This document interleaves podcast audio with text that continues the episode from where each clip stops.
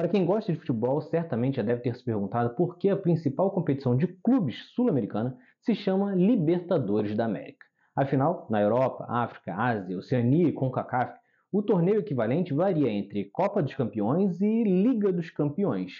Só que o que talvez você não saiba é que na América do Sul tudo começou também como Copa dos Campeões da América. A competição foi criada em 1959 e teve a primeira edição disputada no ano seguinte, em 1960.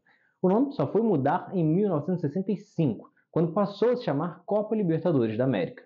Depois disso, as únicas alterações foram com a entrada dos nomes dos patrocinadores. E essa mudança era uma forma de promover a competição, criando uma identidade ao povo latino-americano.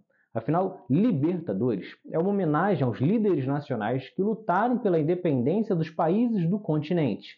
O grande homenageado é Simão Bolívar, que tinha o apelido inclusive de El Libertador.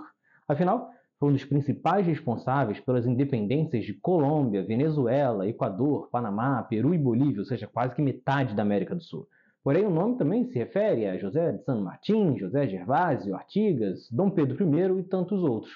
Esse nome de Libertadores da América ganha ainda mais relevância porque a competição foi criada com o objetivo de mandar um representante para o confronto contra o campeão europeu. Portanto, é um duelo entre libertadores e colonizadores.